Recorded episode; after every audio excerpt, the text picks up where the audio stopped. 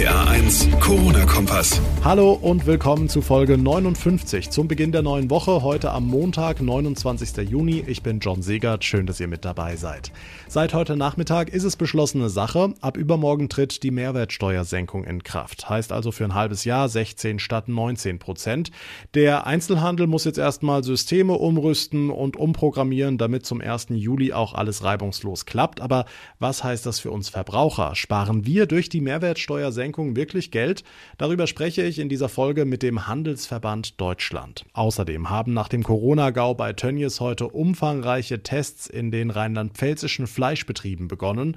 Wo wie viele Mitarbeiter getestet werden und wie es aktuell im Kreis Gütersloh aussieht, das klären wir auch in dieser Folge. Und am Frankfurter Flughafen ist heute ein Corona-Testzentrum an den Start gegangen. Das erste überhaupt an einem Flughafen in Deutschland, wo man sich quasi auf dem Weg in den Süden noch schnell testen lassen kann.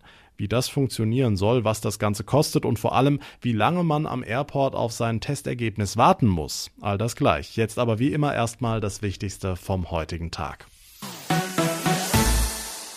Weniger zahlen beim Einkauf und ein Zuschlag aufs Kindergeld. Nach dem Bundestag hat heute Nachmittag auch der Bundesrat wichtige Teile des Konjunkturpakets der Bundesregierung beschlossen. Heißt 16 statt 19 Prozent Mehrwertsteuer für ein halbes Jahr und ein Bonus von 300 Euro pro Kind. Gehen wir näher auf die Mehrwertsteuersenkung ein mit Stefan Hertel vom Handelsverband Deutschland. Schönen guten Abend, Herr Hertel. Guten Tag. Ja, 16 statt 19 Prozent Mehrwertsteuer ab übermorgen. Wird sich das Ihrer Meinung nach in den Preisen widerspiegeln oder werden die Einzelhändler diese Differenz selbst behalten? Wir rechnen damit, dass äh, die Einzelhändler die Mehrwertsteuer in den allermeisten Fällen absenken werden für ihre Kunden, denn der Wettbewerb im deutschen Einzelhandel ist sehr, sehr hart. Ähm, wer da nicht absenkt und bei den Kunden dann mit etwas höheren Preisen auffällt, ähm, der hat es im Markt schwer. Okay, sehe ich die gesenkte Mehrwertsteuer denn als Verbraucher am Preisschild oder erst später an der Kasse? Die Einzelhändler müssen nicht jedes einzelne Preisschild ändern. Äh, das hat auch das Bundeswirtschaftsministerium schon klargestellt. Es ist eben auch zulässig, diese Mehrwertsteuerabsenkung mit einem pauschalen Rabatt an der Kasse abzurechnen. Hm, jetzt sind ja sämtliche Systeme in den Unternehmen auf 19 Prozent Mehrwertsteuer programmiert. Wie aufwendig wird es denn für die Betriebe, die neuen Preise einzupflegen? Der Aufwand ist für viele Einzelhändler sehr, sehr hoch. Äh, denn gerade wenn die Kassen nicht fernwartbar sind, das heißt nicht ähm, über das Internet ähm, von dem Kassentechniker auf den neuesten Stand gebracht werden können, dann müssen die Techniker vor Ort vorbeischauen. Und das angesichts dieser kurzen Zeitfrist, die jetzt eben war und ist, ähm, bis zu Beginn der Absenkung, ist das für viele Händler eine sehr, sehr große Herausforderung, ähm, die natürlich auch Geld kostet. Je nachdem, wie viele Kassen man hat, muss der Techniker ja auch entsprechend Zeit dort verbringen. Hm, erwarten die Einzelhändler denn einen Nutzen von der Senkung oder ist der Aufwand unterm Strich so hoch, dass die Maßnahme für sie eher ein Minusgeschäft ist? Für den einzelnen Einzelhändler kann es durchaus sein, dass das eher ein, ein, Minusgeschäft ist mit dem ganzen Aufwand, den er im Vorfeld und natürlich auch bei der Rückumstellung dann äh, Anfang nächsten Jahres hat. Man muss aber insgesamt sagen, äh, dass es ein positives Signal ist äh, für die Konsumstimmung, für die Binnenkonjunktur und im Rahmen dessen natürlich eine positive Wirkung entfalten kann. Stefan Hertel vom Handelsverband Deutschland, vielen Dank. 162 Menschen in Rheinland-Pfalz sind aktuell mit dem Coronavirus infiziert. Bundesweit sind es derzeit gut 6700. Viele davon leben in den Kreisen Gütersloh und Warendorf. Nach dem massenhaften Corona-Ausbruch beim dortigen Fleischriesen Tönnies stehen in den beiden Landkreisen tausende Menschen weiterhin unter Quarantäne und die Frage bleibt, kann ein solcher Corona-Gau auch in unseren rheinland-pfälzischen Fleischbetrieben passieren? Susi Kimmel aus den RPA1 Nachrichten. Um das zu prüfen, haben heute groß angelegte Corona-Tests in der Fleischbranche begonnen. Ne? Ja, die Gesundheitsämter haben sechs Firmen in Rheinland-Pfalz ins Auge gefasst, deren Mitarbeiter auf Corona getestet werden sollen. Alleine bei Sutter Fleischwaren im rheinhessischen Gau-Bickelheim arbeiten über 1000 Beschäftigte. Rund 600 sind es bei Simon Fleisch in Wittlich, dem größten Schlachtbetrieb im Land. Dessen Chef Bernhard Simon ist zuversichtlich, was die Tests angeht und versichert, bei uns läuft einiges anders als bei Tönnies in NRW. Wir haben zum einen Gemeinschaftsunterkünfte, wo die gerade die Jüngeren Kollegen, wenn sie nach Deutschland kommen und anfangen, dann erwächst irgendwann der Wunsch, wenn man länger hier ist, dass man vielleicht ein kleines eigenes Apartment hat und äh, die Freundin oder Frau nachzieht. Die Leute gehen halt zu Fuß zur Arbeit oder im Fahrrad oder haben ein eigenes Auto. Und dieses ähm, ganz klassische in Massenunterkünften, derartiges haben wir halt nicht. Unterdessen können die Menschen im Kreis Gütersloh die Hoffnung auf ein baldiges Ende der Maßnahmen begraben.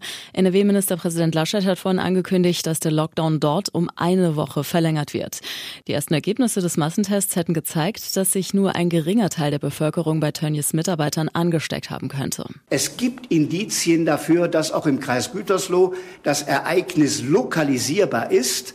Aber als Vorsichtsmaßnahme werden wir, auch um weitere Testergebnisse abzuwarten, eine Woche den Lockdown verlängern und damit den Versuch machen, das Überspringen des Virus auf die allgemeine Bevölkerung endgültig ausschließen zu können. Tja, durchhalten ist auch ein gutes Stichwort für all diejenigen, die ganz offensichtlich keine Lust mehr auf Masken und Abstand haben.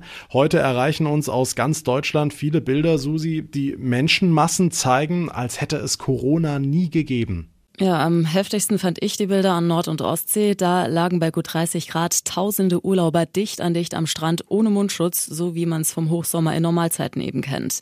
Feuerwehr und Polizei mussten die Zufahrtsstraßen sperren, weil noch einige tausend weitere kommen wollten. Und das ist ja erst der Anfang. Sommerferien sind ja erst in sechs Bundesländern.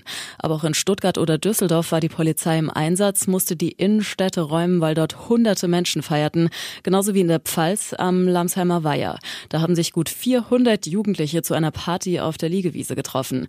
Als die Beamten ankamen, rannten sie weg. Einige konnten aber geschnappt werden. Gegen sie wird nun ermittelt und sie mussten den See natürlich auch aufräumen. Die Infos von Susi Kimmel. Vielen Dank. Letzte Schulwoche in Rheinland-Pfalz. Die Urlaubssaison steht direkt vor der Tür und auch wenn viele Reisebeschränkungen bereits gelockert worden sind, muss gerade auf internationalen Flugstrecken oft ein negativer Corona-Test nachgewiesen werden, der ganz aktuell ist. Wo kriegt man den her? vom Frankfurter Flughafen zum Beispiel. Da ist heute nämlich das erste Corona-Testzentrum an einem Flughafen in Deutschland an den Start gegangen. RPA1-Infochef Jens Baumgart, wie genau funktioniert das? Das Walk-in-Testcenter befindet sich in der Nähe des Hauptterminal-Gebäudes in Frankfurt und äh, da können etwa 300 Tests pro Stunde durchgeführt werden. Der Abstrich kann entweder schon am Vortag, also vor der Reise, abgenommen werden oder eben direkt vor Reiseantritt und dann muss man eben warten. Die Ergebnisse werden den Passagieren dann über eine sichere digitale Plattform zur Verfügung gestellt, also in aller Regel aufs Smartphone geschickt und dort sozusagen dann mit dem Flugticket verknüpft. Und wenn man dann so einen aktuellen Nachweis hat, dann kann man Quarantänemaßnahmen am Zielort in der Regel umgehen. Hm, viele werden sich jetzt fragen, was kostet das und vor allem, wie lange dauert das dann, bis der Test da ist? Ja, das ist insofern interessant, weil das Testergebnis in aller Regel deutlich schneller da ist als beim normalen Arzt, der das ja noch einschicken muss ins Labor. Es gibt am Frankfurter Flughafen einen normalen Test, da dauert es etwa sechs bis acht Stunden, bis der dann da ist und der kostet knapp 60 Euro. Und dann gibt es noch einen Schnelltest, der kostet knapp 140 Euro und da ist das Ergebnis dann allerdings schon nach zwei bis drei Stunden da. Ja, und im besten Fall ist es dann auch negativ. Das neue Corona-Testzentrum am Frankfurter Flughafen, die Infos von Jens Baumgart. Tja, Malediven oder Mallorca wären damit also möglich, aber was, wenn man im Falle eines Corona-Ausbruchs dann nicht mehr nach Hause kommt? Ja, vielen doch zu riskant, bleiben also lieber im Lande und sehen das nächste Problem. Weil viele Schwimmbäder gar nicht oder nur begrenzt geöffnet sind, zieht es viele an und in den Rhein. Und der ist gefährlich. Am Wochenende gab es schon wieder Tote. RPA1-Reporter Olaf Holzbach, was können wir da machen? Wie können wir vorbeugen? Ja, da kann man eigentlich nur aufklären, aufklären, aufklären. Es ist wohl oft so, dass Badegäste von außerhalb die Gefahren unterschätzen. Auch im aktuellen Fall bei Trebur in Südhessen gegenüber von Nierstein. Eine Familie aus Raunheim, eine Mutter und ihr fünfjähriger Sohn ertrunken. Zum Verhängnis wurde ihnen vermutlich die Strömung. Es kommt ein großes Schubschiff vorbei. Das Wasser wird weggezogen. Das ist noch nicht das Problem, sondern das Problem ergibt sich in dem Moment, wo das Wasser zurückkommt das entwickelt eine sehr starke Sogwirkung und zieht das Kind mit in die Fahrrinne. Malte Senska, DLRG Rhein-Hessen. Der Rhein ist tückisch, auch in Ufernähe. Okay, nur der Rhein. Was ist mit anderen Gewässern? Also im Rhein kommen halt Schifffahrt einmal und natürliche Strömung auf der anderen Seite zusammen. Aber andere Location, andere Gefahren. Michael Seimetz, DLRG Koblenz. Wenn Sie so Flüsse haben wie die Mosel, die eigentlich sehr stehen, ähm, haben Sie das Problem, wenn Schifffahrt kommt, ebenfalls wieder mit Sog- und Wellenschlag und halt vermehrt Sportboote, halt Boote, die sehr schnell fahren, die sehr leise sind, sehr schnell bei einem Schwimmer sind und ihn dann erwischen können. Nicht zu vergessen die Badeseen, manche mit Strömungen, viele mit tiefem, kaltem Wasser, mit Hitze und Alkohol, sehr oft eine tödliche Verbindung. Der Corona-Sommertrend also, Planschen zu Hause statt an fernen Stränden, an Rhein, Mosel und unseren Badeseen allerdings nicht ungefährlich, passt also auf euch auf. Dankeschön, Olaf Holzbach. Und damit komme ich zum Ende der heutigen Ausgabe. Wenn euch der Podcast gefällt und ihr keine Folge mehr verpassen wollt, dann abonniert ihn doch einfach. Geht unter anderem bei Spotify oder bei iTunes. Bei letzterem könnt ihr auch gleich gerne eine Bewertung hinterlassen. Mein Name ist John Segert. Wir hören uns dann in der nächsten Folge, also quasi morgen Abend wieder. Bis dahin eine gute Zeit und vor allem bleibt gesund. Der RPA 1 Corona-Kompass.